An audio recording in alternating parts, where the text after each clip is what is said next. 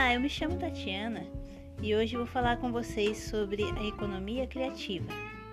São Paulo, 23 de setembro de 2020. A economia criativa é o conjunto de negócios baseado no capital intelectual e cultural e na criatividade que gera valor econômico. A criatividade é a principal ferramenta da economia criativa e é o único recurso que é inesgotável.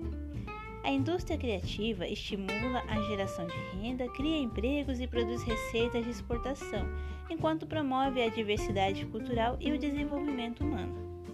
Para maiores informações, visite o site do Sebrae, sebrae.com.br.